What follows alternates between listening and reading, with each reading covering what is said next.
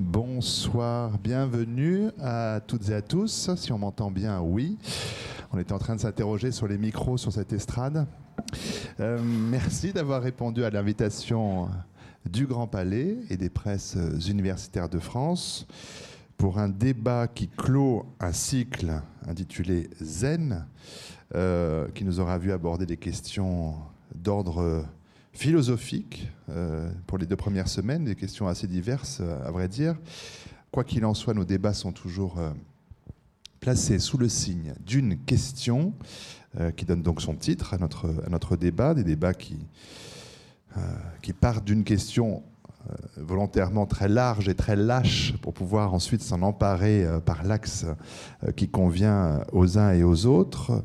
Euh, nous procédons toujours de la façon suivante. Pendant une, heure environ, j'interroge et j'anime au besoin la discussion euh, avec les intervenants que je vais vous présenter dans un instant. Et puis la dernière euh, partie, les, 20-25 dernières minutes, sont consacrées aux interventions du public, aux questions que les personnes ici présentes pourraient avoir à poser directement aux intervenants. Et on doit finir à 19h55 on regarde la pendule, nous, euh, pour libérer ces locaux. Euh, la question de ce soir, euh, je la rappelle, hein, elle est inscrite là, comment cultiver son jardin aujourd'hui? On voit bien que la question est large, hein, je l'ai dit à l'instant.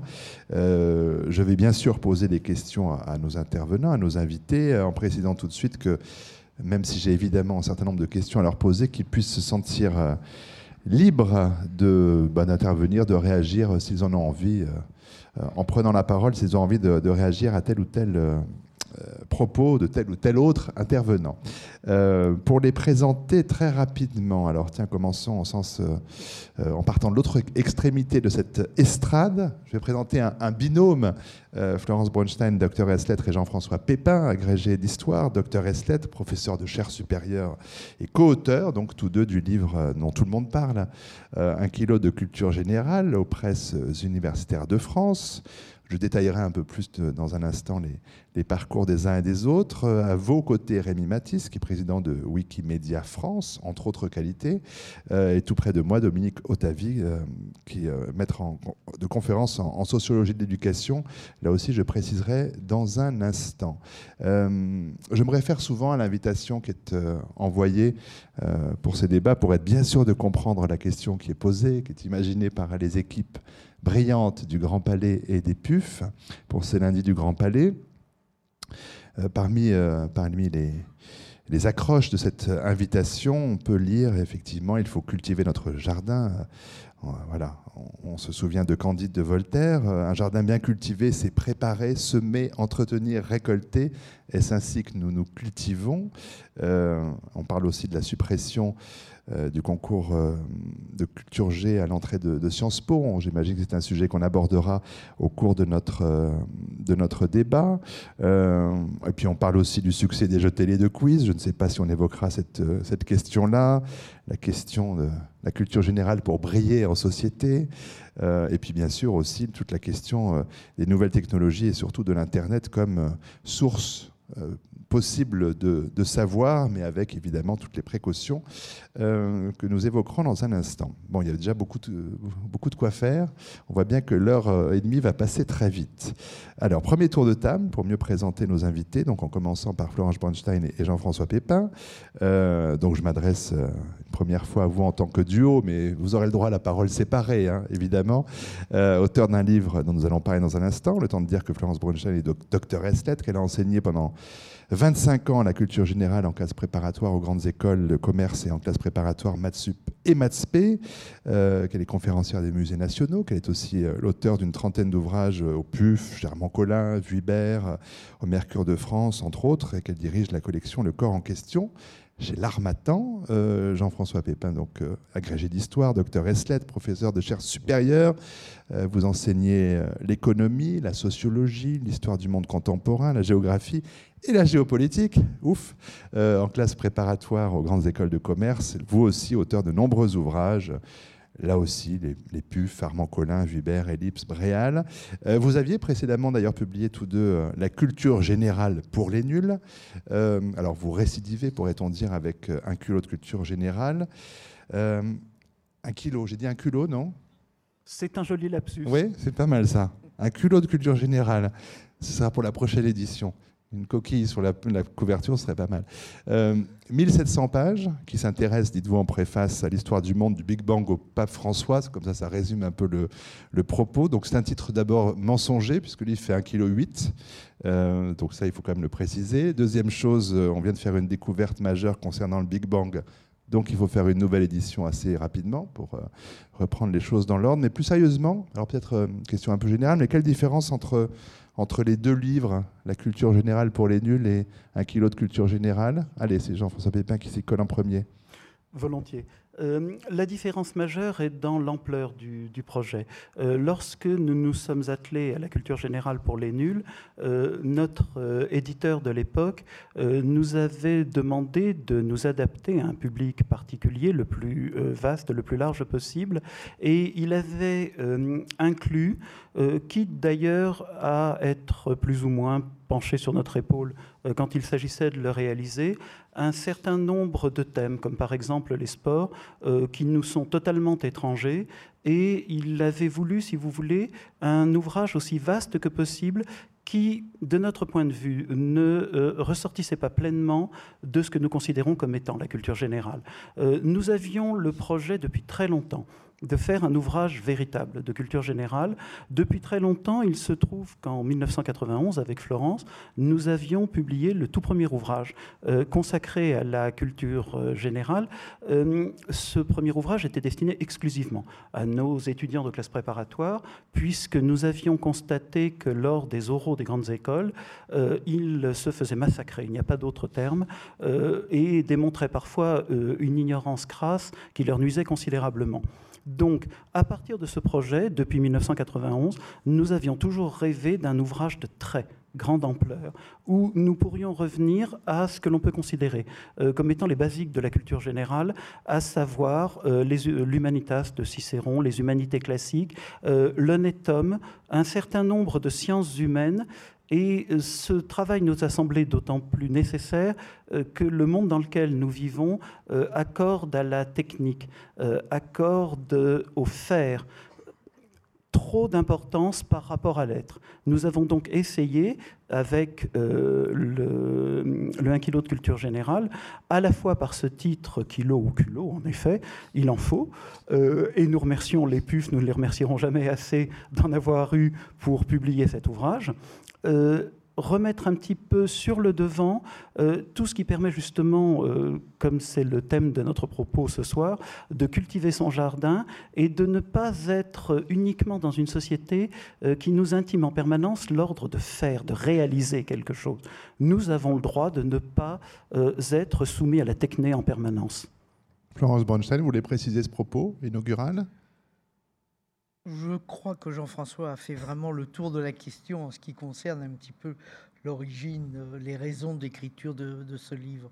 Bon, je reviens vers vous dans, un instant. Le temps de donner une première fois la parole à Rémi Matisse, euh, chartiste, conservateur au département des estampes de la BNF, chargé des collections du XVIIe siècle et rédacteur en chef des nouvelles de l'estampe, mais aussi donc wikipédien depuis 2005.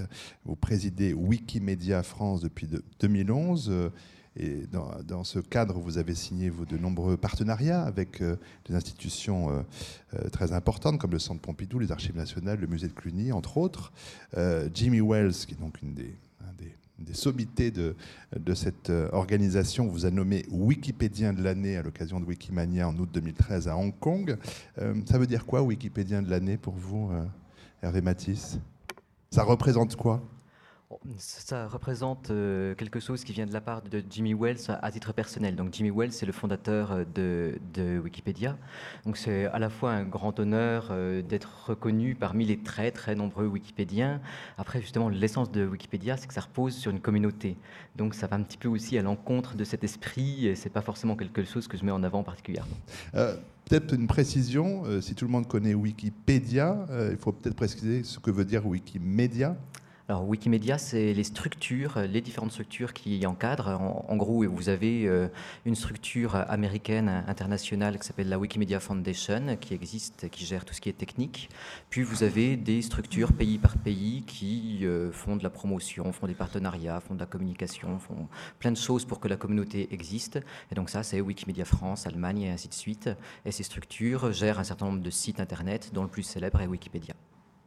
Voilà, pour une précision très claire, je reviens vers vous dans un instant. Le temps de donner la parole une première fois à Dominique Otavi, qui est philosophe de formation. Euh, vous êtes longtemps euh, consacré à la formation des enseignants euh, en abordant les problèmes éducatifs d'un point de vue interdisciplinaire, avant tout épistémologique. Vous enseignez les sciences de l'éducation à l'université de Paris-Ouest, Nanterre, La Défense, euh, des recherches qui portent sur l'histoire des idées, la philosophie de l'éducation, euh, rédactrice en chef de la revue de, philosophie de l'éducation, le Télémac, euh, nombreuses publications, citons notamment de Darwin à, Piaget, aux presses du CNRS et des ouvrages en collaboration avec Marie-Claude Blé et Marcel Gaucher. On, reviendra plus particulièrement dans un instant sur le dernier en date, Transmettre, Apprendre, aux éditions Stock. Il y avait eu précédemment pour une philosophie politique de l'éducation euh, et puis euh, conditions de l'éducation.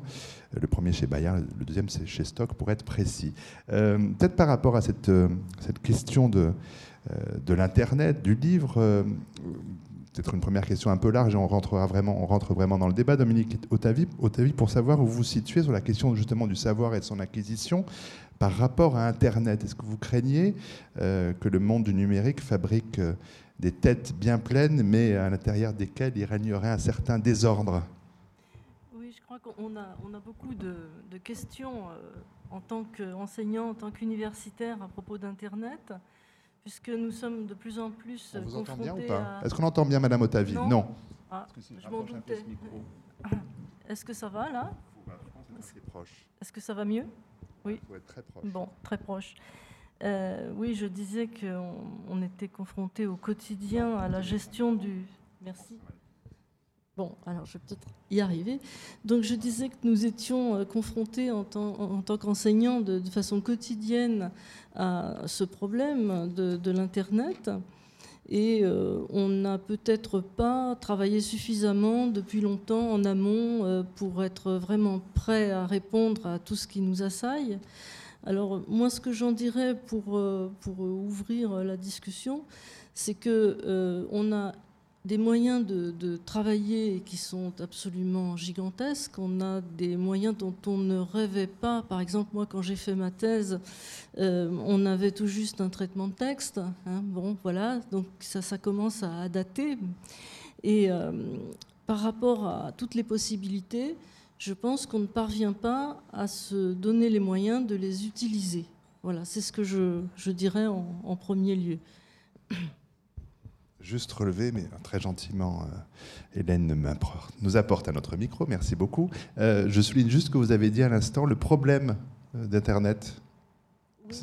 le problème d'Internet, c'est qu'on ne se donne pas les moyens actuellement de l'utiliser avec suffisamment de pertinence. Et c'est l'objet en fait d'une réflexion à, mener avec euh, les, étudiants et au-delà euh, pour pouvoir avoir une véritable pédagogie euh, dans l'enseignement supérieur qui tienne compte de ces moyens de communication. Parce que sinon, il est évident que cette facilité, elle est trompeuse. On imagine que les gens ont la tête bien pleine, en fait mais euh, ils ne l'ont pas vraiment, puisque euh, une tête vraiment bien pleine, c'est-à-dire euh, arriver à avoir vraiment des connaissances acquises avec les moyens d'information modernes, mais ça suppose tout de même de pouvoir les structurer. Et alors là, c'est le, principal problème. L'Internet fait apparaître des flottements au niveau de la définition même du savoir, ça fait apparaître euh, des défaillances dans la possibilité de connecter euh, les, connaissances entre elles, de, les situer, de se situer soi-même. Et je crois que cela pose de nouveaux défis euh, pour les enseignants étant donné que, objectivement, moi je ne fais pas partie des critiques, des gens qui rejettent l'usage des technologies. Je crois que c'est une attitude un petit peu dépassée maintenant, mais qui existe malgré tout. C'est une tentation hein, d'éviter les problèmes finalement. Au contraire, moi je, trouve qu'il faut absolument euh, arriver à en profiter de ces facilités, mais ça demande un travail spécifique. Voilà. Ben, vous allez pouvoir du coup garder ce micro qu'on rendra tout à l'heure pour le distribuer euh, un peu au public. Mais alors pour rester sur cette question de, euh, alors du livre et de l'internet, parce qu'il me semble que euh, c'était il n'y a, a, pas si longtemps le 300e anniversaire de naissance de Diderot. Ça me semble être passé relativement inaperçu. Je pense que c'est peut-être aussi un symptôme de, notre époque. et à propos de, voilà, de, livres et d'internet, Rémi Matisse, vous publiez vous avez publié il y a tout juste deux ans une tribune dans Libération euh, qui débutait ainsi, qui s'intéressait à la fin de la publication sur papier de l'Encyclopédia Britannica, euh, la plus vieille encyclopédie du monde. Euh, et vous, disiez aussitôt, se sont élevées des voix pour affirmer c'est Wikipédia qui l'a tué vous précisiez, ce jugement me semble hâtif. Est-ce qu'on peut développer un peu cette idée-là sur l'opposition qui a pu être faite par certains sur la mort de l'encyclopédie, celle qui faisait souvent décor, on va dire, dans les salons, euh, qui, aurait été tué par Wikipédia je pense qu'il faut faire une distinction claire dès le début entre la forme et le fond. Euh, c'est-à-dire qu'il euh, y a la forme papier qui meurt et qui disparaît dans un certain nombre de cas, qui n'est pas systématique, mais ce qui est le cas pour un certain nombre de, types de, certains ouvrages, ce qui a été le cas pour le Quid, ça, c'est clair que c'est Internet qui l'a tué. Euh, forme papier qui disparaît pour les encyclopédies, ça ne veut pas dire que euh, les encyclopédies vont disparaître en tant que telles. Si ça a disparu pour les encyclopédies sur papier, euh, telles que Britannica et tel que ça a été le cas pour Universalis quelques mois plus tard, c'est justement qu'une encyclopédie, actuellement, ça n'a plus beaucoup de sens sous forme papier, c'est-à-dire que l'usage qui en est fait, c'est-à-dire retrouver une information euh, lire, y compris in extenso, des, articles, être capable de rebondir d'un article à un autre, ça fonctionne beaucoup mieux, tout simplement, euh, sous forme électronique que sur, sur papier, ce que les fabricants d'encyclopédies ont eux-mêmes compris très très vite, puisque euh, il y a eu, euh, dès que les capacités de stockage ont été suffisantes, publication sur CD-ROM. On a même vu des encyclopédies euh, spécialisées apparaître, faites par certaines entreprises du monde de l'informatique au sens large, en particulier Microsoft, qui avait fait une encyclopédie qui s'appelait Encarta, dont on parle très très peu de, de, manière surprenante, parce que moi ça... Moi, ça m'a beaucoup servi. Ça a été une partie de ma jeunesse euh, aussi. Et, bon, on aura l'occasion d'en reparler, mais en Carta, c'était très mauvais. Euh, les, articles étaient mauvais, n'étaient pas mm. signés, il n'y avait pas de source, on ne sait pas d'où ça venait, c'était n'importe quoi. Euh, en, revanche, je, ne vois absolument aucun problème, et d'ailleurs, les éditeurs eux-mêmes ne voient aucun problème à ce que la forme papier disparaisse dans le cadre d'Universalis et, et ainsi de suite. Et même, ils profitent de ces changements pour faire un, changement de modèle économique qui là est très très intéressant de notre point de vue puisque ce qu'ils vendent c'est de moins en moins les données, les articles eux-mêmes mais c'est de plus en plus des services qui accompagnent euh, ces articles qui eux sont mis à, disposition de plus en plus gratuitement sur internet tout simplement parce que euh, en effet Wikipédia est présent et que pour réussir à trouver un modèle économique qui fonctionne il faut mettre à disposition ces articles qui donnent envie aux gens de se rendre sur Universalis ou sur Britannica et non pas sur, Wikipédia. Et ensuite, ça sera l'occasion de faire un modèle économique qui euh, repose sur un accompagnement, sur une pédagogie, tout ce qui peut éventuellement manquer à un certain nombre de personnes, comme il a été fait mention. Euh, pour euh, effectivement aller un peu plus sur la question du, fond et, développer vraiment maintenant à partir de là cette question-là, Florence Bronstein, tout à l'heure Jean-François Pépin a salué le le culot des pufs euh, de cette publication. Et en effet, euh, à la lumière de ce que vient de dire à l'instant euh, Rémi Matisse, publier un ouvrage tel qu'un kilo de culture générale aujourd'hui dans le monde de l'édition tel qu'il est, c'est une forme de défi. Alors peut-être que c'est justement, ce sera peut-être la, la, prime à l'originalité et à l'audace, mais quelles questions vous êtes posées, vous, dans la conception même du livre, par rapport au fait qu'effectivement, aujourd'hui, Wikipédia est là et peut répondre à toutes les questions? Est-ce que ça, ça, a influencé d'une façon ou d'une autre la rédaction et la conception même de votre livre Alors la première chose que nous nous sommes demandé, lorsque nous avions défini le projet, est-ce que nous allons arriver au bout? Est-ce qu'on ne va pas lâcher en plein milieu? Euh, Et en fait, on n'a pas lâché en plein milieu. Le livre à l'origine était beaucoup plus important. Et on a été obligé de le faire un peu maigrir, parce qu'on s'est dit personne n'en voudra, à part nous euh, qui le convoyaient. On, était absolument euh, contents. On s'est dit mais personne à Paris. Et euh, on a enlevé quand même un million et demi de signes. Et on s'est dit, on va tenter, on va tester. Qui va le prendre Alors on a fait une liste et puis on a envoyé. On s'est dit, on verra bien. On envoie une bouteille à la mer. On s'est dit, on va nous traiter de fous, c'est pas possible. Et le miracle s'est produit. Les PUF ont eu le courage de le publier, c'est-à-dire de publier un livre de 1700 pages. En général, on préfère des livres quand même plus, plus petit. Et euh, on s'était dit que 1700 pages, personne ne l'achèterait. Or, c'est complètement le contraire qui est en train de se passer. Et c'est extrêmement rassurant du point de vue de la culture. Jean-François Pépin euh, pour euh, revenir euh, aussi à ce que disait tout à l'heure notre collègue des, sciences de l'éducation, notre propos est justement de montrer qu'il faut se servir de tous les instruments à notre disposition en matière de culture. Wikipédia, c'est génial. je ne suis pas non seulement contre Wikipédia, mais je trouve que c'est un instrument absolument extraordinaire. Là où il faut une précaution pour pouvoir s'en servir et de manière efficace pour qu'il y ait euh, une efficience de notre travail euh, d'accumulation du savoir, euh, il faut qu'il y ait une structure. Donc ce que nous avons voulu donner dans notre ouvrage, c'est une structure et nous avons commencé par quelque chose qui nous a semblé extrêmement simple puisque nous avons été formés ainsi par nos bons maîtres. L'essentiel, c'est de commencer par le support de la chronologie. Et à l'intérieur de la chronologie, nous avons délimité des espaces géographiques et dans ces espaces géographiques des thématiques. Donc vous pouvez très bien choisir l'Antiquité, commencer par l'Antiquité égyptienne si c'est ce qui vous plaît, et à l'intérieur, vous aurez les plus grandes périodes de l'histoire égyptienne, et évidemment aussi, euh, pour chacune des périodes considérées, l'histoire, l'histoire de l'art, la littérature, les sciences et techniques, la religion, et vous pensez peut-être que je suis en train de euh, euh, diverger un petit peu par rapport aux propos. Euh, quand je pense à mes étudiants, je me dis, s'ils ont un type de structure comparable en tête, s'ils sont capables de se repérer dans l'espace, dans le temps, de se situer eux-mêmes, Wikipédia, c'est un instrument extraordinaire pour eux. En revanche, s'ils ne peuvent pas le faire, ce sont des cul-de-jatte auxquels on demande de courir le 110 mètres haies.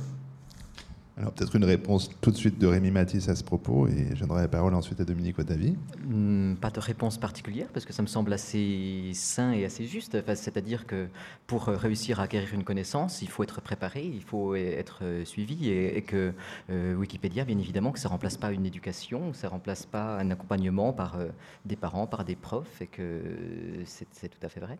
C'était plus une réaction qu'une réponse. Vous avez raison que je voulais vous demander. Dominique Otavi oui, ben moi je suis très sensible effectivement à ce souci de, remettre de la structure, parce que c'est ce, qui me paraît souvent manquer.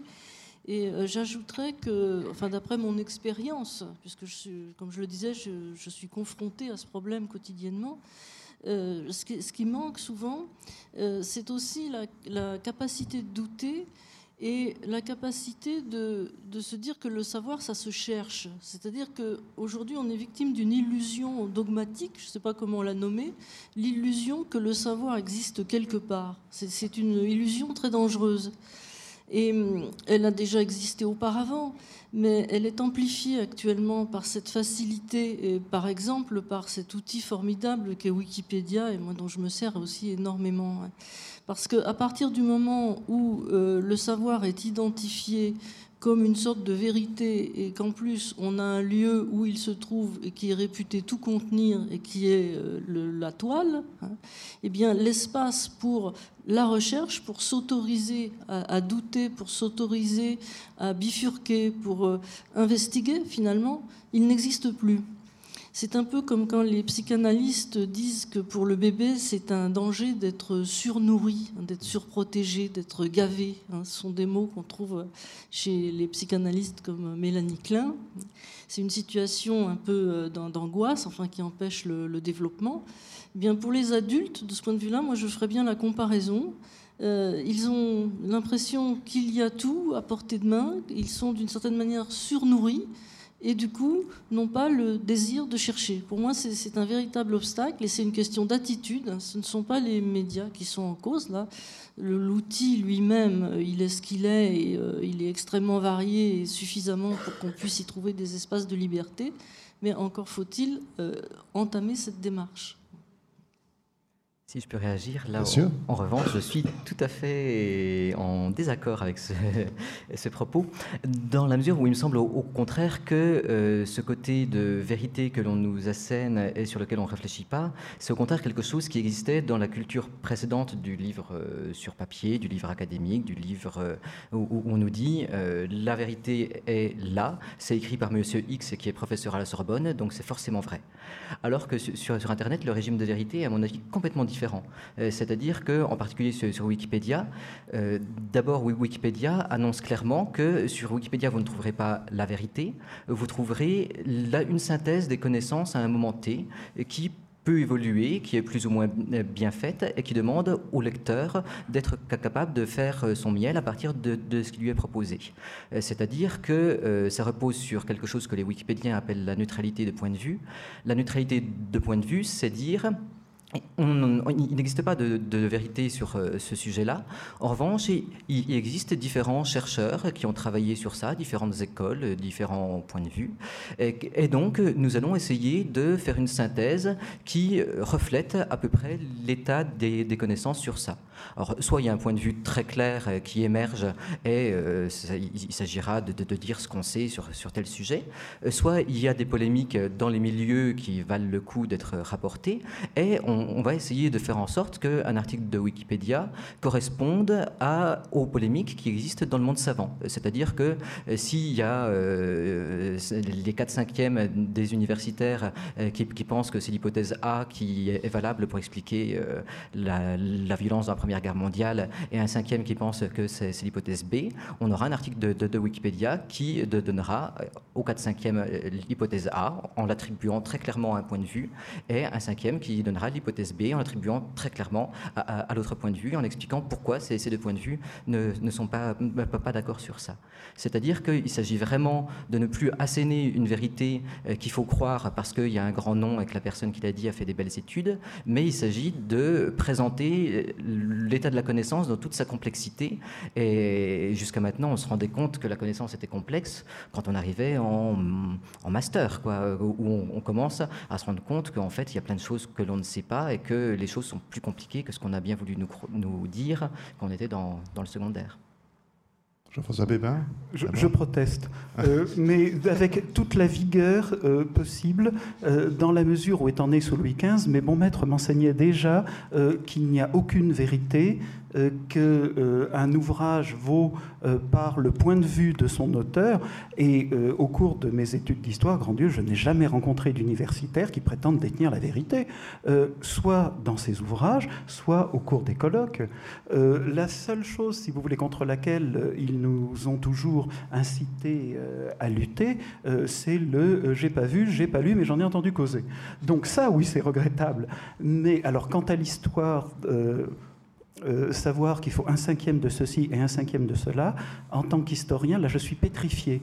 Euh, peu importe de respecter, si vous voulez, une sorte de dosage. Euh, l'histoire, c'est un phénomène vivant et quitte à se tromper, quitte à donner la parole peut-être un peu plus à une vision de l'histoire qu'à une autre, je ne me vois pas faire une espèce de dosage chimique pour essayer d'arriver à la formule miracle. Il me semble que les, universitaires ne, disent pas avoir la, vérité, mais en revanche, dans les, médias et dans la manière dont l'éducation se, euh, fait, il y, a, quand même des, choses qui, existent et qui ne sont pas censées être remises en cause. ne, serait-ce qu'en en classe préparatoire, puisque vous y enseignez, on, travaille quand même sur, des, des manuels qu'on n'a pas le temps de creuser particulièrement et que donc euh, on, nous encourage à nous faire une culture euh, générale, euh, justement, qui est suffisamment lâche et imprécise pour que ça pose pas de problème, mais c'est quand même un régime de vérité. Quoi. Alors, euh, je suis exactement dans la même position que Jean-François. C'est bien la mitro. Merci de ce soutien, j'avais un doute. C'est très, très- très inattendu. Culture générale, c'est la culture du débutant. C'est-à-dire qu'on va, et c'est souhaitable, commencer à papillonner à droite, à gauche, à chercher sa vérité. La culture, c'est d'abord sa vérité. Bon, je suis d'accord. Les discours universitaires, on cherche l'authentique, le vrai, le véritable, etc. Mais c'est pas ça. En classe préparatoire, quand je faisais cours et qu'on avait effectivement un thème ou une œuvre ou trois œuvres à apprendre, je disais à mes élèves, écoutez, on va commencer. Je vais vous dire quelque chose, mais à la fin de l'année, soyez pas surpris, parce que je vous dirai l'inverse. Complètement. Le personnage, un tel, eh ben non, je le vois plus comme ça maintenant. On évolue, et ce que je veux, c'est que vous ne disiez pas ce que je dis, mais que vous, vous arriviez à vous faire votre opinion sur ce que vous avez lu et entendu et ce dont on a parlé. Alors ça restait quand même un cours très magistral, mais il n'y avait pas de vérité. La vérité, ils devaient la chercher eux-mêmes et savoir se forger leur propre idée. Comme vous faisiez euh, allusion euh, à, à l'enseignement en classe préparatoire, bon, j'ai peut-être une façon de le pratiquer qui est un petit peu particulière, mais je vais amener de l'eau à votre, euh, à votre moulin. Euh, lorsque j'enseigne avec mes étudiants de classe préparatoire, ils ont, contrairement à moi, moi j'ai un téléphone qui date de Louis XV également, qui ne sert qu'à téléphoner. Ils ont tout un tas d'instruments euh, redoutablement efficaces sur lesquels ils peuvent avoir Wikipédia. Donc, quand j'ai un doute sur une date, quand j'ai un doute sur le titre d'une œuvre, quand j'ai un doute sur euh, une analyse, une interprétation, mais je leur en fais part immédiatement. Je leur dis, voilà, il me semble que l'interprétation que je devrais développer devant vous est la suivante. Merci de vérifier. Et alors là, ils n'hésitent pas, ils le font. Et nous pouvons engager, grâce à Wikipédia, un dialogue. Et je leur dis, bon, c'est très bien. Nous sommes partis de Wikipédia, il fallait partir de là. Maintenant, vous allez apprendre à aller au-delà. Et vous allez rechercher la même chose, d'abord dans l'Encyclopédia Universalis, puis dans la Britannica. Et alors, nous allons confronter nos savoirs. Mais j'enseigne pas ex cathedra, c'est fini. Mais euh, ils ont 18 ans, ils s'enfuiraient en hurlant par les fenêtres et ils auraient raison. Dominique Otavi. Merci. Oui, je voulais juste préciser euh, par rapport à cette discussion que euh, je ne remettais pas en cause l'intérêt du tout des, des encyclopédies en ligne, hein, bien au contraire, mais qui m'avait semblé déceler. Alors peut-être n'ai-je pas les mêmes élèves ou les mêmes étudiants euh, que vous. hein. Moi, je n'ai pas de classe préparatoire. Je dirais que ce sont plutôt des étudiants. euh, Euh, et sans du tout, comment dire, que ça ait une connotation péjorative, je pense que c'est plus- des étudiants un peu tout venant, c'est-à-dire parmi eux, il y a beaucoup de professionnels en fait qui sont immergés dans le travail social, par exemple. Vous voyez, donc, alors, il m'a semblé justement déceler euh, dans, la société, dans cette société-là, et puis par déduction aussi ailleurs, une sorte de croyance par rapport à, l'Internet. Vraiment une croyance presque au sens euh, de la superstition ou, euh, d'une religion qui serait un peu obscurantiste. C'est-à-dire l'idée que quand même, quelque part, il y a le savoir qui est emmagasiné. Alors c'est une croyance, je pense qu'il faut la nommer comme ça. Ça n'est pas vrai tout ce qu'on vient de dire, effectivement, moi j'en suis tout à fait convaincue. hein. Euh, le, savoir, ça ne marche pas comme ça. Ça, doit être habité, ça doit être revisité, ça doit être croisé, évidemment. Enfin, on pourrait d'ailleurs en discuter davantage. Mais cette situation, euh, je la préciserai en faisant référence à ce que Platon dit dans le Phèdre, hein, dans le dialogue qui s'appelle le Phèdre. Il y a un passage très impressionnant sur l'écriture où euh, il est expliqué que l'écriture fait perdre la mémoire. C'est-à-dire à partir du moment où quelque chose est écrit, eh bien, euh, le cerveau humain euh, se dispense de le travailler, de le retenir, sachant que la mémoire est un travail. Alors, ça me fait penser tout à fait à, à cette situation-là. C'est aujourd'hui, il y a une attitude passive qui se répand chez certaines personnes. Je ne dirais pas qu'on peut le qualifier. Je pense que c'est une impression et je, veux bien changer d'avis. hein, D'ailleurs, ça peut se modifier, mais il me semble que c'est une attitude, une tournure d'esprit qui consiste à dire c'est quelque part. Ça, au moins, on en est sûr. Et donc, si on le cherche, on le trouvera. Et je dis simplement que là, il y a vraiment un travail à faire. Alors euh, peut-être un travail euh, épistémologique, hein, pas seulement pédagogique, pour essayer de sortir de là et que ce travail, il faut faire pas à pas avec euh, des étudiants, avec certaines personnes quand on s'en aperçoit, parce que c'est quelque chose qui euh, détruit l'activité. parce que finalement, quand on, quand on dialogue avec des étudiants et qu'on utilise le téléphone pour chercher un mot ou pour chercher une date, en fait, c'est une façon de revisiter les méthodes actives. Ça, c'est très intéressant. Donc, c'est sur cette voie-là qu'il faut se relancer, qu'il faut se, se situer. Et il ne faut surtout pas se laisser capter par ce que j'appelle une nouvelle croyance. à propos de cette question de la, de vérité, je mets vraiment tous les guillemets euh, qui convient autour. Euh, c'est vrai que la suppression, euh, on, l'évoquait tout à l'heure, de l'épreuve de culture générale au concours d'entrée de Sciences Po a, fait pas mal débat euh, quand elle a été annoncée. J'avais notamment relevé pour notre débat ce soir un propos de Nathalie Bull, qui est une sociologue de l'éducation, qui est directrice de recherche au CNRS, qui avait fait une tribune dans Libération. J'en cite un, court passage où elle disait La culture générale, c'est moins quelque chose qu'on a que quelque chose qu'on est, au sens où elle n'est pas un contenu de l'esprit, mais de l'ordre du contenant, de la formation de l'esprit même. C'est le résultat d'une éducation formelle visant l'autonomie du jugement par la connaissance. Elle nécessite dans différents domaines fondamentaux des savoirs approfondis, structurants, non ce que l'on entend par information, mais ce qui permet d'être un esprit libre devant l'information. Euh, j'aimerais bien que vous réagissiez à cela. Notamment, j'ai lu euh, dans un entretien, Florence Brunstein, que vous, déclariez... Euh, Question pour un champion, c'est du réflexe, pas de la réflexion. Donner une réponse, c'est du dressage. Donc c'est ça, c'est pas la connaissance au sens. La, réponse, c'est ça. C'est au contraire se questionner toujours davantage. Oui, le savoir pour le savoir, ça, ça n'amène strictement rien, ça n'apporte rien. De savoir une date s'il n'y a rien autour, euh, c'est franchement absolument rien ne poussera dans le jardin. Oui. Mais euh, l'intérêt de, de, cette question, euh, c'est de pouvoir justement arriver à avoir une structure d'esprit, un jugement, à pouvoir hiérarchiser les choses, à pouvoir un petit peu savoir ce que l'on va retenir, ce que l'on va au contraire garder pour soi ou pour ce qui vous est utile.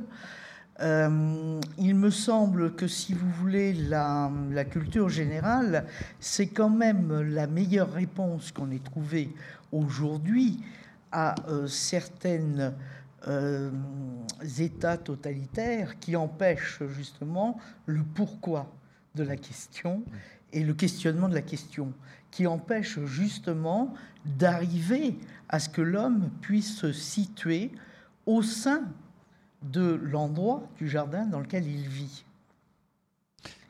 Rémi Mathis, j'ai regardé évidemment dans Wikipédia l'entrée euh, culture générale. C'est très très long. Euh, donc exercice pour vous, euh, la culture générale, c'est quoi De façon synthétique, votre réponse? C'est justement très difficile euh, à dire parce que euh, quand ma, collègue disait euh, que ce n'est pas vrai qu'on peut dire que des choses sont disponibles que, et que donc il suffit de, de, se rendre pour voir ça, enfin, c'est à la fois juste et ce n'est pas juste. C'est-à-dire que je suis assez d'accord sur cette question-là avec nos, nos, amis de droite, puisque il s'agit de réussir à se créer un cadre qui permette ensuite de comprendre euh, tout ce sur quoi est-ce qu'on tombera ensuite et tout ce qu'on pourra chercher ensuite au cas par cas euh, sans avoir besoin forcément de le retenir euh, par cœur. Pour autant, c'est aussi ce qui nous fait appartenir, à une société d'une manière générale.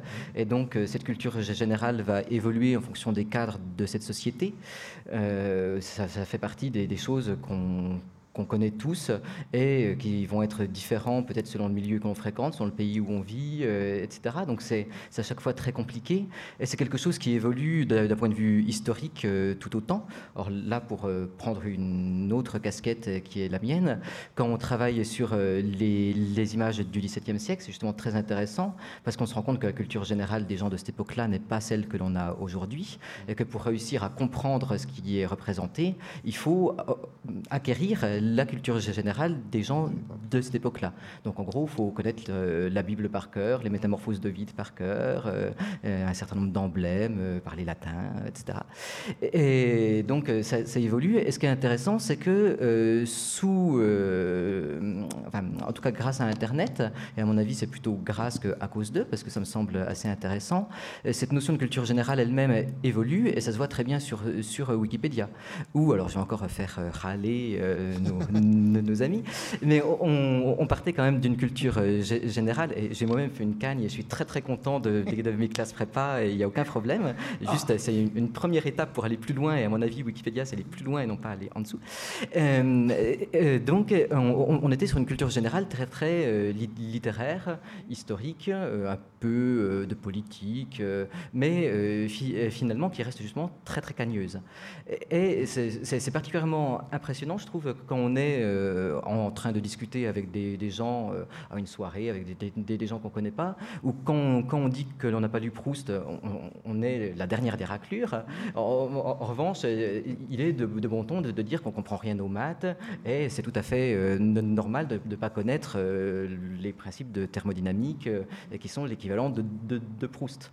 Et, donc, lié à Internet et, à Wikipédia, je trouve qu'on justement on a eu un élargissement complet de, la notion de culture générale vers les sciences, vers, les techniques, ce qui est euh, profondément enrichissant pour tout le monde et ce qui est en plus, à mon avis, très très bien socialement. Quand on parle de la suppression de la culture générale au cours de, Sciences Po, il faut voir que euh, parmi mes amis euh, wikipédiens, il y, a, des gens qui sont brillantissimes, mais qui sont persuadés de, ne pas être cultivés parce qu'ils n'ont pas lu tout, tout Balzac, alors que ce sont des, des, gens qui sont des ingénieurs d'un niveau extraordinaire extraordinaire.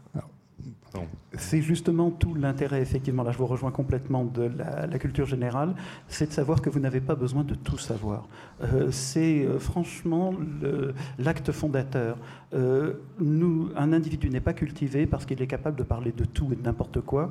cela tendrait plutôt à nos yeux à être le contraire.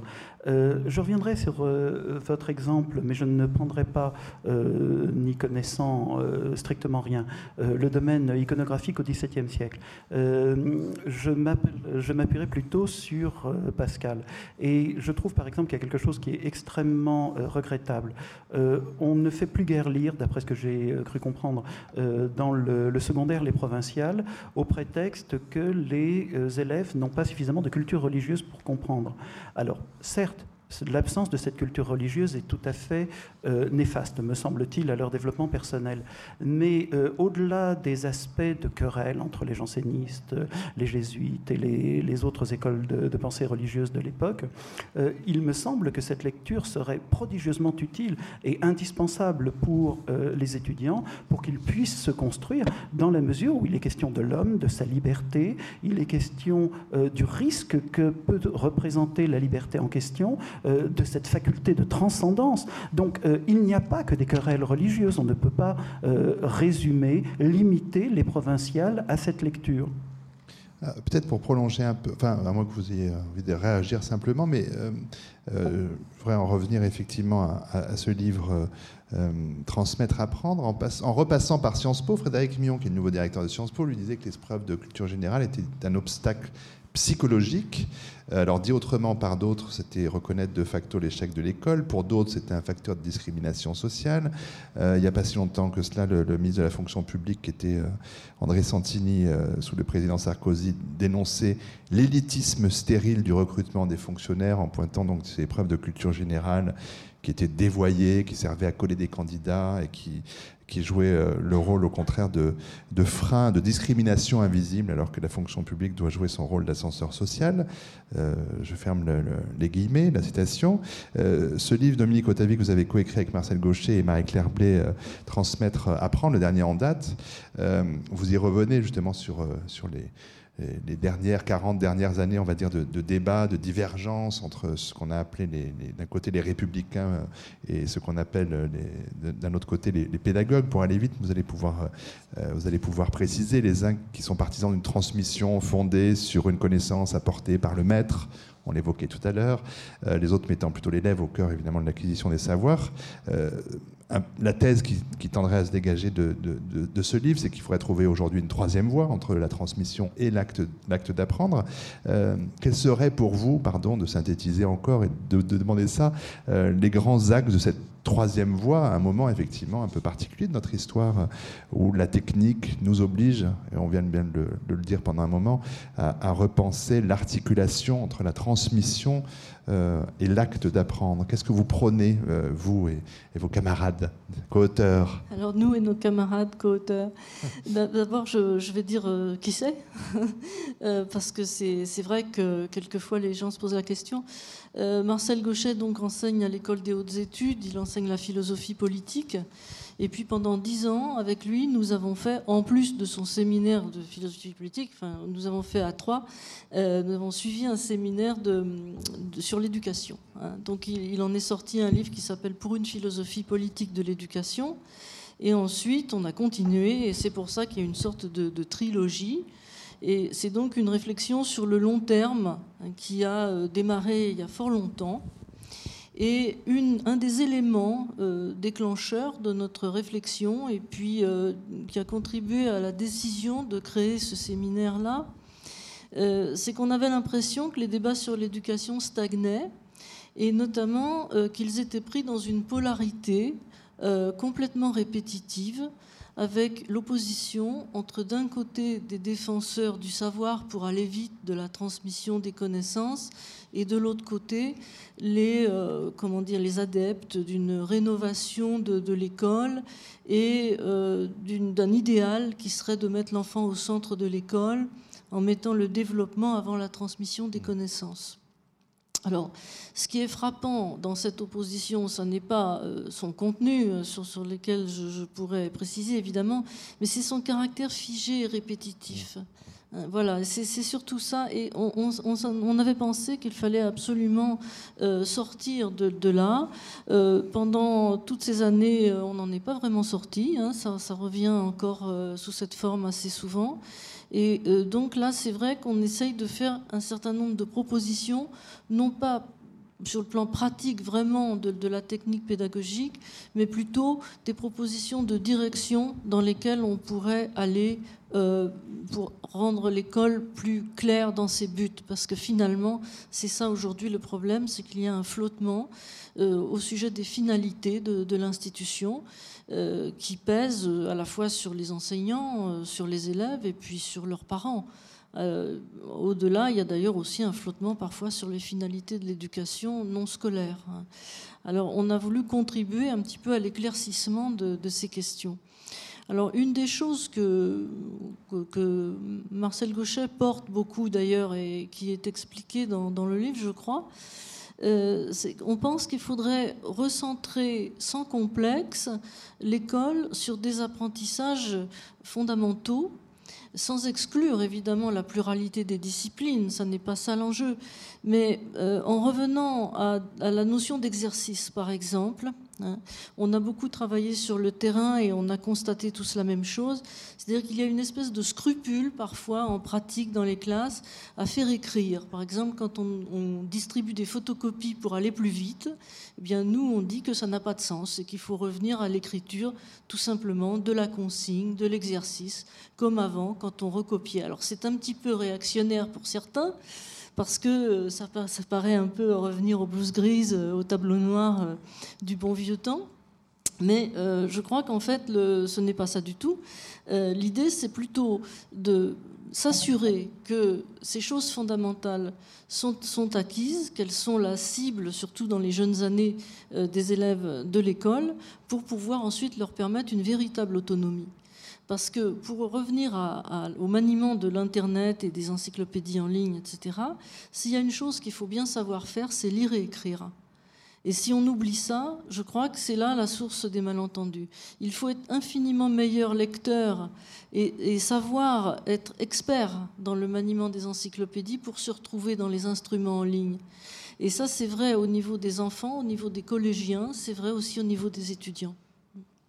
Peut-être quelques réflexions sur ce que vient d'énoncer Dominique Otavif. Jean-François Pépin, pour commencer. Pas directement sur ce que Madame vient de dire, mais euh, à propos euh, des arguments qui ont été fréquemment mis en avant euh, pour justifier la suppression des épreuves de culture générale, à Sciences Po notamment, c'est se moquer du monde et insulter les gens auxquels on s'adresse, me semble-t-il, pour la raison suivante. on met en avant euh, en reprenant, si vous voulez, des thématiques de, Bourdieu au travers euh, les héritiers euh, notamment, l'idée qu'il y aurait une culture, et une culture générale notamment, bourgeoise et qui ne se transmettrait que par les élites. Admettons ce point. pour permettre à tous les candidats d'accéder à la culture en question, il me semble à tout le moins incohérent, irrationnel, de leur expliquer, eh bien, euh, nous allons vous faire une fleur, nous allons vous faciliter les choses, c'est-à-dire que vous n'aurez jamais d'enseignement de culture générale. Mais il me semble au contraire que si l'on suit les thèses de Bourdieu, c'est le meilleur moyen de euh, la, la, renforcer, de la limiter à une élite dont elle ne sortira jamais. Euh, j'ai eu le, grand privilège euh, pendant de nombreuses années d'enseigner en classe préparatoire au lycée de Sarcelles. Personne ne sait qu'il y a des classes préparatoires au lycée de Sarcelles parce que justement ça ne correspond pas à l'idée euh, que l'on se fait de la chose. Et j'ai eu le plaisir d'avoir des étudiants qui étaient extrêmement demandeurs de culture générale, qui étaient avides. Et je ne vois pas pourquoi on leur expliquerait que c'est réservé à une élite bourgeoise. Donc l'idéal, c'est, somme toute, qu'il n'en ait même pas une teinture, mais qu'il n'en fasse pas du tout. Mais de qui se moque-t-on? Florence Est-ce qu'on doit définir l'homme dans un habitus? C'est-à-dire, est-ce qu'un fils de médecin va devenir médecin, un fils de polytechnicien, polytechnicien, un jardinier, son fils sera jardinier Non, je ne crois pas. Il y a quand même aussi euh, l'individu lui-même, sa force de caractère, sa volonté, son désir d'avancer, euh, sa euh, volonté, si vous voulez, de connaître et de s'améliorer. Et ça, on fait carrément une, barre dessus. À propos d'enseignement, le temps file un petit peu, je voulais parler des MOOC. on emploie un acronyme anglais, Massive Open Online Course, les cours en ligne ouverts qui sont quand même euh, voilà, une chose de, plus en plus répandue. Donc il faut peut-être expliquer à celles et ceux qui ne connaissent pas. Au départ, c'est d'ailleurs plutôt les matières scientifiques, euh, les questions liées à l'informatique euh, qui, ont, qui ont été surtout présentes dans les MOOC. Maintenant, c'est voilà, il y a des MOOC de philosophie, de littérature, etc. Et ce sont des. alors avec une part collaborative plus ou moins importante, affirmée, un, modèle donc de gratuité pour, pour garantir l'accès au plus grand nombre. Comment est-ce que. Alors Rémi Matisse, en premier lieu, peut-être vous regardez ce phénomène euh, des MOOC, des MOOCs, je ne sais pas comment il faudrait dire. On se pose beaucoup, de questions sur ça. En, fait, c'est encore euh, trop jeune pour euh, justement savoir ce qu'il faut en penser. Les premières universités qui ont mis ça en place, le MIT, Harvard, etc., sont un peu déçues des premiers résultats.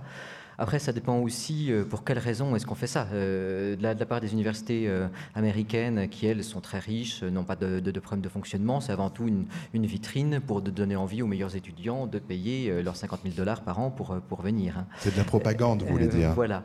Après, c'est justement, ce qui est intéressant, c'est que c'est quand même très très utilisé, c'est-à-dire qu'on compte plusieurs centaines de milliers de personnes qui les suivent pour ces, ces grands MOOC, et c'est très utilisé dans des pays où l'accès à l'éducation, à la culture est très compliqué. Et en particulier, euh, les MOOC des grandes universités américaines sont très utilisés euh, en Inde, au Bangladesh, euh, etc. Donc, c'est pas c'est pas inintéressant. Après, l'originalité du MOOC, c'est aussi qu'il y a des, véritables cours qui se suivent avec possibilité de passer des examens, etc. Donc, ça, oblige à aller au bout ou pas, parce qu'on voit aussi qu'il y a beaucoup de gens qui abandonnent.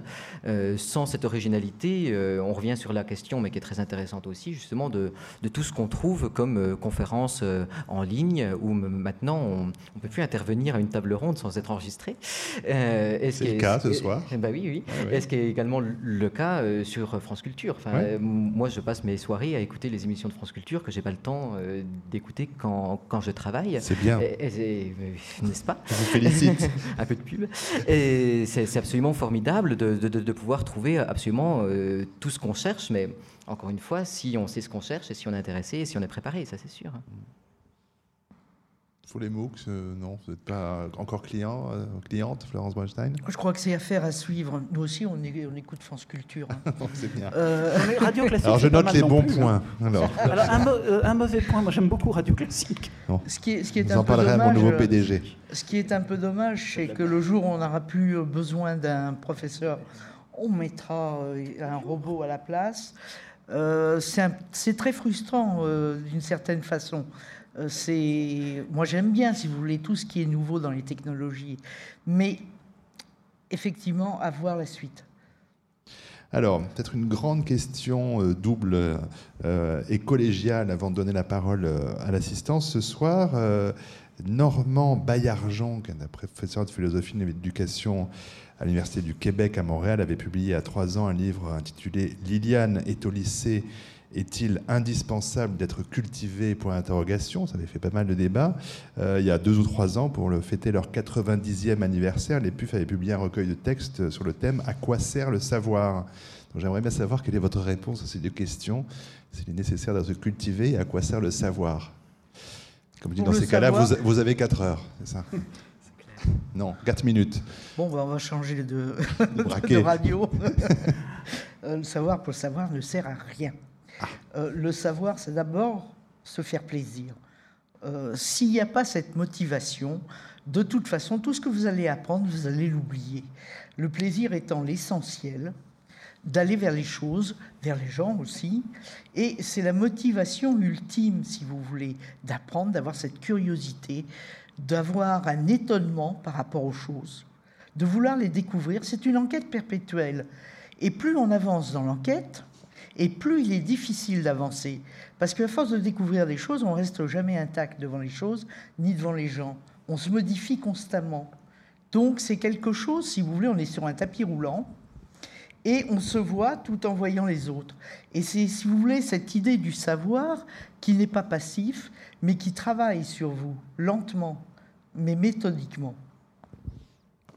Ça sert surtout, me semble-t-il, à lire Le droit à la paresse de Paul Lafargue, un ouvrage un peu oublié de 1880, où cet auteur inestimable euh, défend l'idée qu'il ne faudrait pas travailler plus de trois heures par jour. Ah ben, ça rejoint ça là Rémi Mathis, à quoi sert le savoir? À quoi sert le savoir? Euh, Est-il nécessaire d'être cultivé? Sur le, Est-il nécessaire d'être cultivé? Euh, Socialement, ça reste encore euh, utile. Et peut-être que être cultivé, c'est aussi utile pour faire évoluer les choses et faire en sorte que cette notion de culture change, soit peut-être un petit peu plus juste par, par, certains côtés. En revanche, sur la, notion de plaisir dans le savoir, je suis tout à fait d'accord avec ça. Et c'est justement quelque chose qui est fondamental chez, chez euh, les Wikipédiens qui passent des journées entières à rédiger des articles, ça va absolument gigantesque et très, très savant, pour le plaisir, n'en tirant rien, qui souvent sont sous pseudonyme, donc en plus on ne saura même pas que, ceux qui, l'ont fait. Et ce, plaisir est très très important et euh, on rejoint ces notions de otium euh, qui sont euh, à mon avis, très très belles dans la civilisation euh, latine, que on, réussit euh, finalement sa vie, à mon avis, quand notre travail est une espèce de un otium, quelque chose qu'on fait pour, pour, pour, pour, le plaisir, entre autres pour, se cultiver, parce que savoir ce qui se passe autour de nous et le comprendre, c'est chouette. Dominique Otavi. Oui, alors je, je dirais qu'aujourd'hui on est dans une société de la connaissance, hein, on entend souvent dire ça, euh, ce qui signifie très exactement que la connaissance doit être utile et servir à quelque chose. Hein. Donc on a une instrumentalisation des savoirs qui est très importante. Et donc euh, être cultivé, pour moi, ben, c'est lutter contre ça, exactement. et donc reconquérir la notion de, loisir à l'antique, la docium, justement, comme vous disiez, c'est-à-dire euh, le moment où on peut justement choisir ce qu'on fait et ne pas le faire dans une visée immédiatement utilitariste. Alors on est vraiment on répond vraiment à la question. Alors, le temps est venu de proposer au public euh, d'intervenir s'il le souhaite. Il suffit de lever la main qu'on vous donne un micro pour que vous puissiez intervenir, mais c'est toujours la première main qui se lève qui est la plus difficile. Et puis après, quand c'est l'heure, tout le monde veut parler. Donc euh, n'attendez pas. Prenez tout de suite. Alors ça, c'est l'éducation à la française. On ne prend pas la parole en public. Hein. Vous connaissez ça par cœur. La différence des anglo-saxons qui seraient déjà tous à vouloir s'exprimer. Bon, pas... Ah, j'allais dire que j'avais une autre question. Madame. Oui, juste une petite euh, précision. Pas une... Bien dans le micro parce qu'on ne vous entend pas bien. Oui, juste une petite précision. Ce n'est pas une, une question. Euh, pouvez-vous nous répéter la signification du, des MOOCs? Ah, MOOCs. En anglais. Alors, en anglais, avec mon accent, tant pis. Euh, massive Open Online Course, c'est ça, dans cet ordre-là? Oui. Je ne sais plus, c'est Massive Open Online Course plutôt Je ne sais plus dans quel sens sont les deux mais bon, en tout cas, c'est ça. Euh, ah voilà, Massive Open Online Course. Je vous le, je vous le noterai si vous voulez. Euh, monsieur, vous avez un micro. Euh, merci. oui, j'ai l'impression que pour la première fois dans, dans, dans, dans l'histoire, on crée des choses et on en détruit d'autres. Je m'explique, enfin, c'est difficile d'expliquer. Euh, quand on a créé la voiture, ça a permis d'aller en week-end à La Bolle plutôt qu'à Versailles, mais on a continué à marcher. Actuellement, vous parlez des MOOCs et automatiquement on dit disparition des professeurs. Euh, donc, euh, on n'a pas dit ça, vous notez. Non, non, non, mais c'est ce qu'on entend.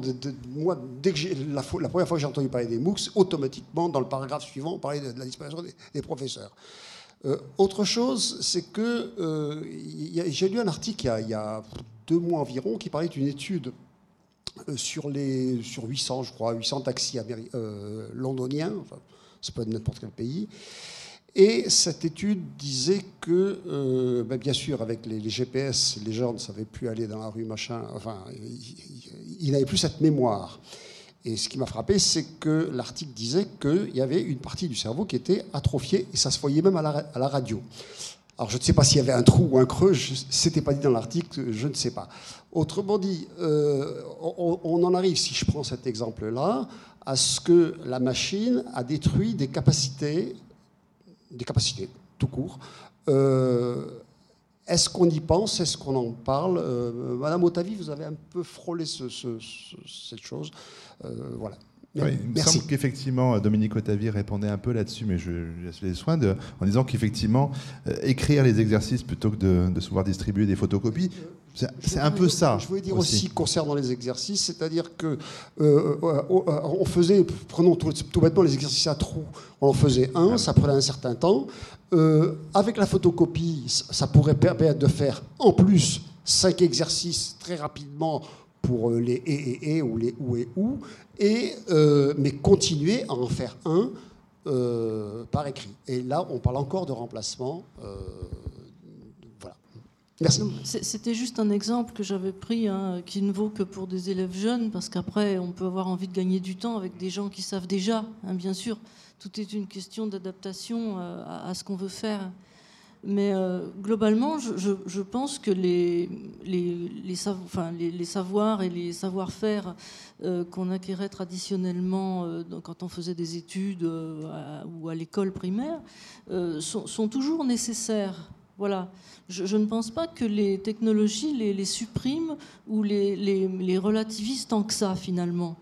Alors peut-être que je changerai d'avis dans l'avenir, mais pour le moment, je pense qu'on a beaucoup de, moyens de, travailler plus et, autrement. C'est vrai que ça change des choses, mais que pour arriver à tirer parti de tout ça, il faut tout de même avoir les savoirs de base. Et c'est pour ça que je prenais l'exemple de la lecture, mais euh, je pourrais prendre l'exemple de l'utilisation du dictionnaire. Il faut absolument pas cesser d'enseigner comment on sert du petit Larousse, hein, voilà. Parce que sinon, comment on fait avec les encyclopédies en ligne, etc., qui sont des arborescences, qui demandent, si on veut s'organiser, de garder la mémoire de ce qu'on a fait, de faire attention à des chemins ou des choses comme ça. Et euh, sans parler de, la, logique, hein, justement, euh, quand on est dans un système binaire, il faut savoir un peu où on est aussi. Donc là, ça renvoie plus à des connaissances logiques et mathématiques. Donc tout ça, ça fait beaucoup, en fait, en amont, pour arriver à être performant, à être adapté aux possibilités du monde contemporain cette question, peut-être euh, Rémi Matisse, parce que cohabite en vous l'archiviste paléographe et le, et le wikimédien, donc c'est vrai que vous êtes un cas d'école, mais est-ce que votre cerveau marche de toutes parts, vous, c'est ça? On essaie de le faire fonctionner. euh, je suis toujours un peu sceptique, moi, sur euh, justement le fait de, de penser qu'on euh, vit une époque entièrement nouvelle, etc. C'est un peu ce qu'on a dit à chaque époque, et donc du coup, je ne suis pas sûr que ce soit le cas. quand vous dites que la, la, voiture ne nous a pas empêché de, de continuer à a marché, non, mais ça a tué euh, les, les, les, carrosses, les, voitures à cheval, et que bon, là on est juste sur des, questions de, de, modèle économique, mais qu'il y a toujours eu un certain nombre de, de, changements qui avaient lieu, et sur euh, les, capacités qui, qui, sont différentes, bah oui, peut-être qu'on sera euh, moins bon pour faire certaines choses, comme hormis quelques scouts, on ne sait plus faire du feu seul, mais qu'en en, revanche, si vous, vous discutez avec vos, vos enfants ou vos petits-enfants, vous vous rendez compte qu'ils sont devenus très très adroits pour euh, utiliser leur pouce, parce qu'ils tapent leur SMS euh, avec, avec des pouces, et, qu'à chaque fois, il y, a, il y a, en fonction des, technologies qui arrivent et qui repartent, des euh, capacités qui sont supprimées, et d'autres qui arrivent, et que c'est finalement pas très très grave. J'étais tombé il y, a, il y, a, quelques semaines justement sur un texte très drôle qui expliquait que avec les stylos qui, qui, qui arrivaient, les gens n'étaient plus, euh, plus, capables d'écrire avec une craie sur, euh, sur, une ardoise et qui se mettait de la, poussière partout. Et que, euh, mon brave monsieur, si, si, les jeunes maintenant savent plus écrire avec une craie, où est-ce qu'on va, etc. Donc, non, c'est pas pour jeter une pierre, c'est juste pour dire qu'on considère toujours que les technologies qui existent doivent être utilisées et, et, sont bonnes et que celles qui arrivent sont forcément un peu moins bien, faut s'en méfier. En fait, à partir du moment où ça fonctionne, peu importe. Quoi. Ah, moi, j'ai fait mon CP avec un encrier et une plume, hein, donc euh, c'était pas simple pour écrire. Madame. Bonsoir. Alors j'ai euh, deux questions, c'est pas tout à fait des questions. D'abord, je suis tout à fait d'accord avec Monsieur Jean-François Pépin quant à la, comment dire l'épreuve de culture générale, et je trouve que c'est encore plus, c'est rabaissant que de dire euh, pas d'épreuve de culture générale. Euh, pour soi-disant mettre tout le monde euh, au même niveau. Est-ce que vous pensez qu'on va revenir là-dessus? Est-ce que vous pensez que cette épreuve de culture générale va revenir? Elle est déjà euh, revenue, euh, mais euh, dans une formulation différente. Mmh. elle ne s'appelle plus épreuve de culture générale, elle n'a pas tout à fait la même forme, mais elle est déjà revenue en réalité. il s'agissait peut-être là aussi de réaliser des économies mmh. et puis d'afficher une attitude qui devait sembler être celle qui recueillerait l'assentiment le plus large il faut dire qu'il y avait des raisons pratiques. C'était pour condenser les épreuves écrites en un seul jour, que ça coûtait moins cher pour Sciences Po. Et que par ailleurs, ils ont renforcé l'épreuve d'anglais à l'oral, ce qui est quand même une autre forme de discrimination euh, tout aussi euh, euh, forte me semble-t-il, non? Pardonnez-moi, je voulais juste ajouter quelque chose parce que euh, j'étais en train de, sourire de toutes mes dents euh, en écoutant euh, Monsieur Matisse, non pas qu'il ne se trompe surtout pas sur la nature de son propos, mais quand il mimait effectivement, je vois mes étudiants en train de le faire sans arrêt, leur agilité du pouce, et je me demandais si, en, en, suivant l'école évolutionniste, nous ne finirions pas tous par être uniquement un pouce géant, le reste de notre aspect corporel n'ayant plus d'utilité. Madame, deuxième question. Euh, Ce n'est pas vraiment une question, Monsieur Laporte. C'est ah, comme vous, euh, vous, avez euh, signalé l'oubli par rapport au tricentenaire de Diderot, ben, je voulais faire juste une petite mise au point. Je ne suis pas du tout l'attaché de presse du théâtre du Ranlag, mais je voulais quand même le féliciter, ce théâtre, parce qu'il a été le seul à proposer un festival d'hydro avec euh, les, deux pièces, Le Neveu de Rameau et La Religieuse, avec euh, euh, des lectures pour les enfants, avec des conférences. Et je trouve que c'est bien que ça existe. Ah, vous avez Voilà. tout à fait raison. Ça souligne d'autant plus l'oubli des autres. Voilà, exactement. Ouais, nous sommes je, je tenais à le dire. Oui, vous avez raison, Et on madame. peut euh, souligner aussi que la ville de Langres, euh, où nous Diderot est né, Oui. a fait une très très belle exposition. Oui, enfin quand même. hein, si, si- si à Langres il n'y a rien, alors là vraiment, C'est tout à fait à désespérer. Euh, Est-ce qu'il y a une autre demande de parole dans cette assistance? Des mains qui se lèvent, des questions à poser, des remarques à faire? Non, non toujours pas. Euh, du coup, j'ai perdu le fil de ma question. Bon, enfin de la, de la suivante en tout cas. Euh, non, ah oui, euh, peut-être comme ça, mais c'est une relance un peu, un peu plus légère et amusante. Quoique, euh, je me demandais si dans, parce que j'ai pas encore lu tout en entier le kilo de culture générale, vous ne m'en voudrez pas. Si, beaucoup. J'en garde un petit peu, non, si j'en lis une page par jour d'ici, donc. Euh, je, compte vite, mais pas tant que ça. D'ici cinq ans, j'aurai fini. Euh, Est-ce qu'on trouve Nabila dans votre livre? Je crains que non, mais nous apprenons beaucoup, beaucoup de choses. Non, parce que Euh, Rémi Matisse nous- sait que la question arrive vers lui, en fait. C'est pour Ah, ça. Mais allez-y, ah, répondez. J'ign- J'ignorais effectivement le fond de votre propos. Euh, nous rencontrons euh, régulièrement avec grand plaisir des journalistes. Alors nous avons appris euh, qu'il existe un groupe de rock qui s'appelle Daft Punk. Nous avons c'est bien. appris, appris récemment qu'il y a un jeune homme qui chante, je crois, qui s'appelle Justin Bieber. Nous voici avec Nabila, nous devons avouer la béance de notre ignorance. Et pire encore, perseverare diabolicum, nous n'avons aucune intention de nous documenter. Bon, alors, non, je dis ça parce qu'il y a une polémique concernant Wikipédia, puisqu'il y a une page qui a été créée euh, pour parler de cette euh, jeune femme, euh, qu'elle a d'abord été retirée après consultation des, contributeurs de, à Wikipédia. Il y a eu un vote, vous allez nous expliquer ça un petit peu mieux, et qu'à l'époque de la suppression de cette page, vous disiez qu'elle n'était pas en effet un objet de savoir, cette euh, jeune personne.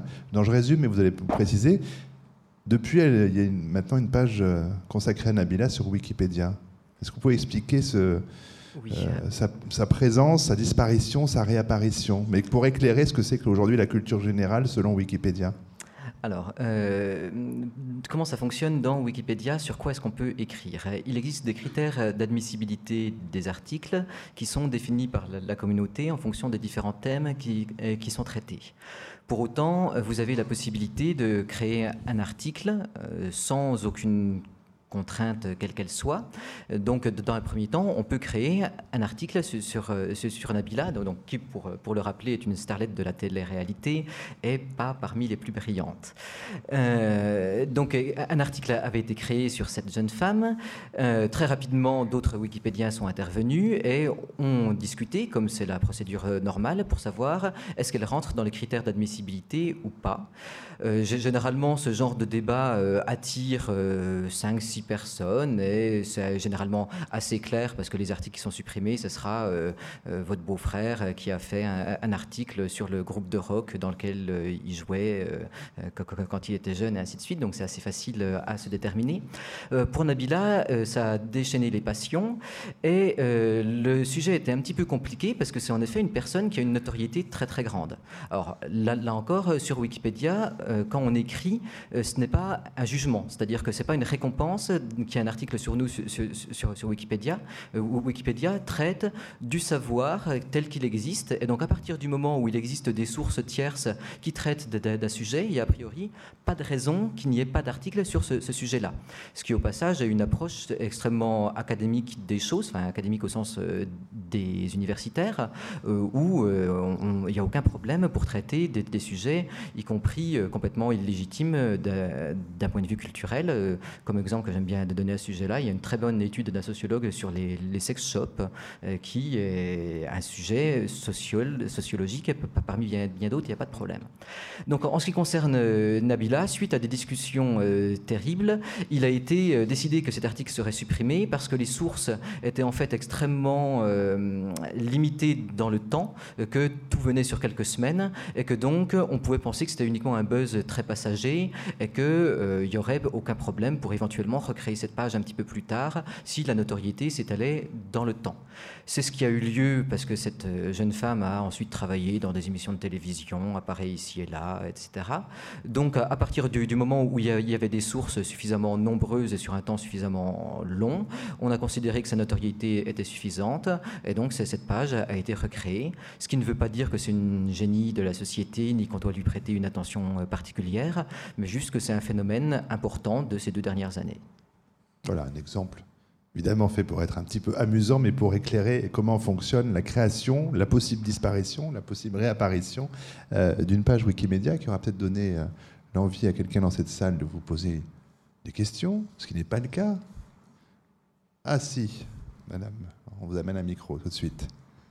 J'ai une question qui s'adresse à madame Bronstein et monsieur Pépin. Est-ce qu'il euh, est envisagé une édition numérique de votre ouvrage euh, qui pèse 1,8 kg Parce que ce serait génial. On pourrait l'emporter partout et, c'est déjà, déjà, fait, vous pouvez l'acheter sous forme Kindle sans aucun problème. Ah, super, d'accord, une bonne nouvelle. Et partir légère à la plage. Voilà. Vous avez bien raison. Euh, après cette question pratique, euh, on ne donnera pas le. Non, j'ai cru que quelqu'un voulait se se déclarer au fin. Madame, en profitez, profitez de la présence de nos invités. Voilà un micro qui vous arrive. Merci. Je veux bien juste faire euh, une réflexion, effectivement. Euh, au tout début, quand vous avez parlé de, votre livre, je me suis dit, euh, je ne sais plus combien de pages, 1200, quelque chose comme ça. 1700, oui. et encore maintenant, je pense qu'il faut être à la retraite pour avoir le temps de, de lire euh, un ouvrage comme ça. Voilà. Je ferai juste deux, autres euh, petites réflexions. Euh, je ne suis pas très très jeune. mes parents n'avaient pas les moyens. J'allais à la bibliothèque. Je trouve qu'Internet, c'est bien. Ça permet aux enfants, comme aux adultes d'ailleurs, de, de, pouvoir découvrir des choses. Mais ce qu'il faut avant tout, c'est garder les professeurs et surtout des professeurs qui donnent envie aux élèves de, travailler. Voilà. C'est pas parce qu'on a des informations sur Internet euh, que ça suffit. Voilà. Merci. J'imagine que Dominique Otavi, ses propos euh, euh, oui, effectivement. sont agréables à entendre. C'est tout à fait agréable à entendre. Euh, je pense qu'en effet, dans la relation, euh, il y a quelque chose qui est vraiment très important. Et euh, le problème de l'enseignement tout en ligne, c'est ça. C'est que justement, ces choses qui relèvent du sentiment, eh bien, elles ne passent plus. Et du coup, en fait, ça demande énormément d'efforts pour, pour s'y accrocher à ces cours en ligne. Et c'est pour ça qu'il y a beaucoup d'abandon en général. C'est ce qu'on constate. Voilà, donc je suis tout à fait d'accord avec vous. Et aussi sur la démocratisation que ça permet malgré tout. Je pense que c'est extrêmement important. Et c'est pour ça qu'il faut essayer d'utiliser ces technologies à bon escient pour ne pas que ça devienne du gadget, euh, quelque chose euh, qui va être comme un effet de mode euh, ou finalement qui apparaît comme futile au bout d'un moment. Et ça, c'est justement, c'est ça qui est à travailler. Jean-François Pépin. Je voulais me, permettre, Madame, euh, pour euh, répondre à vos inquiétudes, de vous dire que justement notre propos euh, n'est en aucun cas que le livre soit lu in extenso de la première à la dernière page. D'une part, c'est strictement impossible. je pense que personne n'y parviendrait, et vous avez raison, ça demanderait un temps considérable. Et d'autre part, nous avons justement voulu, par la multiplicité des lectures possibles, montrer que la culture, euh, c'est aussi quelque chose qui doit vous faire plaisir. Euh, vous euh, choisissez de lire la poésie chinoise à l'époque Ming, vous ne lisez que ce passage.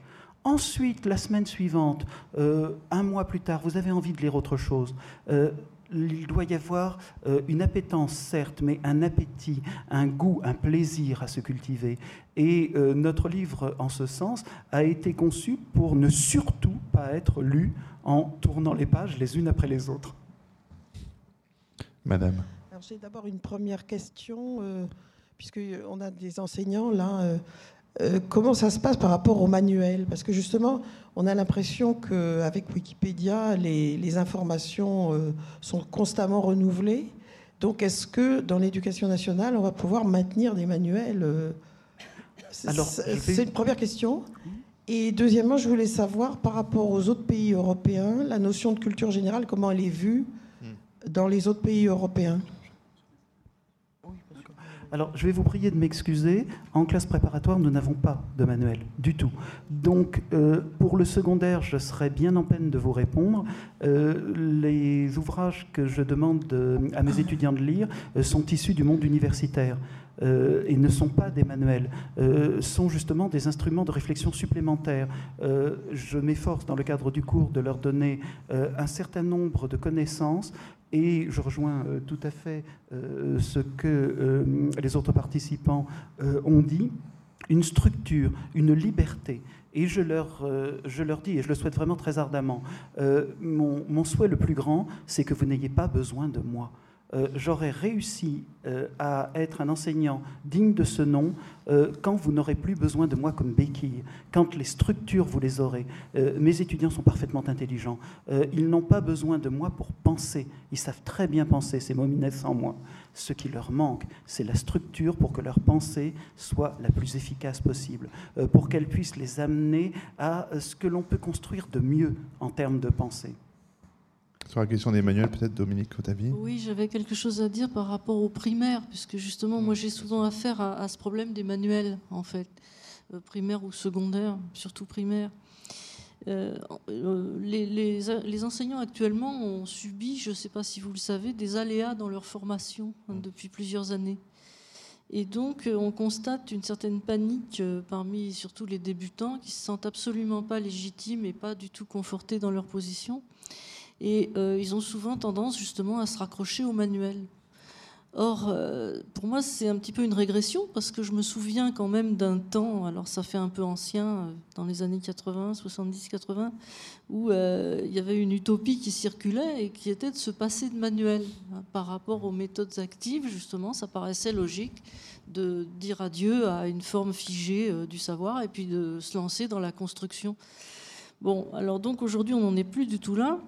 Et il me semble que c'est très intéressant de relancer l'idée avec les technologies de la communication. C'est-à-dire, de nouveau, je crois que ça, redevient sérieux et possible de se passer de manuels ou de les construire au fur et à mesure. Ça demande certainement du travail, mais ça en vaut la peine, puisqu'il y a énormément de manuels en fait qui ne sont pas très fiables, hein, qui ont des options euh, justement épistémologiques très contestables, pour pas parler des quelques effets de scandale récents euh, qu'il y a eu autour de certaines euh, matières, de certaines questions. Donc si on peut éviter tout ça, je trouve que c'est très bien. Alors, Sur la question de la culture générale hors de France, alors on peut aussi dire, faire un peu d'histoire et rappeler que c'est quand même un outil de la Troisième République. hein. C'est comment faire des, des petits Français avec des petits Bretons, des petits Alsaciens, des petits, etc., qui avaient tous pour point commun d'avoir des ancêtres gaulois. Enfin, il y avait quand même, euh, là pour le coup, une visite très utilitariste pour faire... euh, pour re- ressouder une nation, Euh, un regard sur l'étranger par rapport à cette notion de culture Alors, générale? On parle de culture. Culture générale, c'est vraiment le paradoxe français. Euh, une culture est particulière, donc elle ne peut pas être générale. Il y a une opposition, un petit peu, une ambivalence qui veut montrer justement que la culture générale, c'est pour, au départ, se- s'opposer à la spécialisation. Dans les autres pays, culture, euh, bon, en allemand, euh, Kultur euh, ou Bildung, Bilden, c'est vraiment construire, bâtir.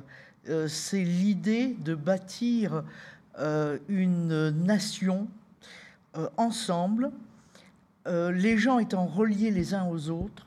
Donc, ça doit profiter à l'ensemble des gens. Euh, culture en anglais, c'est vraiment l'idée d'une culture, j'allais dire proche d'Oxford, Cambridge. Euh, c'est plus racé, c'est complètement différent. À l'américaine, je crois que c'est aussi dans l'esprit américain d'être extrêmement pratique. C'est comme les musées, quand on les visite, c'est toujours très souvent tourné, enfin, du moins, moi je l'ai ressenti comme ça, euh, vers le quotidien, ce que ça peut apporter. Euh, donc, chaque pays a euh, sa façon de voir la culture. Hein. la culture, je crois que les anthropologues avaient essayé de définir le mot. Il y a 150 définitions, donc on ne va pas faire un inventaire à l'après-vert. C'est trop long. Mais chaque pays a ses sensibilités. Et la culture générale, c'est vraiment notre truc à nous. Jean-François Pépin. Alors en Angleterre, il y a aussi l'expression general knowledge, mais qui renvoie alors là presque exclusivement euh, à question pour un champion. Hein. Hmm. Vous avez répondu à toutes les questions. S'il n'y en a pas d'autres ce soir, on va remercier les quatre intervenants qui nous ont euh, fait partager leur savoir à eux. Merci beaucoup. Merci à vous. Gracias.